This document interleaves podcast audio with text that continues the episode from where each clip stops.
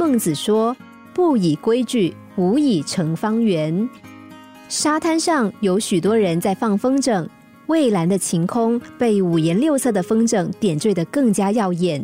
其中有一只风筝飞得特别的高，转弯的角度也特别大。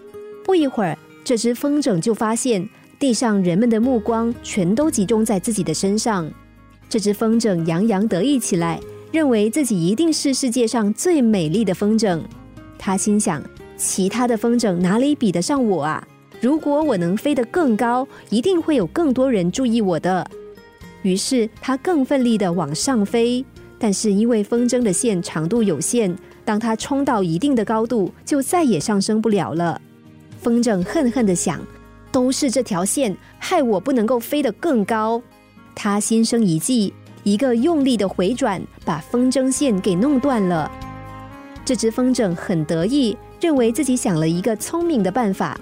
但当他打算往高处飞去的时候，却发现自己再也无法像以前那样飞得平稳。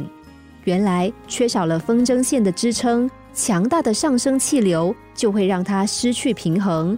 它不但飞不上去，一阵晃动之后，反而直挺挺地掉下来。最后，这只风筝落入海中，一阵海浪袭来，把风筝卷得无影无踪。在现代社会中，许多人认为规矩、道德是不必要的传统包袱。但真是如此吗？其实，缺乏自我规范的人，就好比故事里的风筝，可能因为一时的杰出沾沾自喜，但是由于缺乏准绳，很容易迷失方向而不自知，最后必须面对陨落的命运。换个角度想，传统价值四个字，其实不像我们想的那样死板严肃，反而时常有如灯塔，能够为我们指引人生的方向。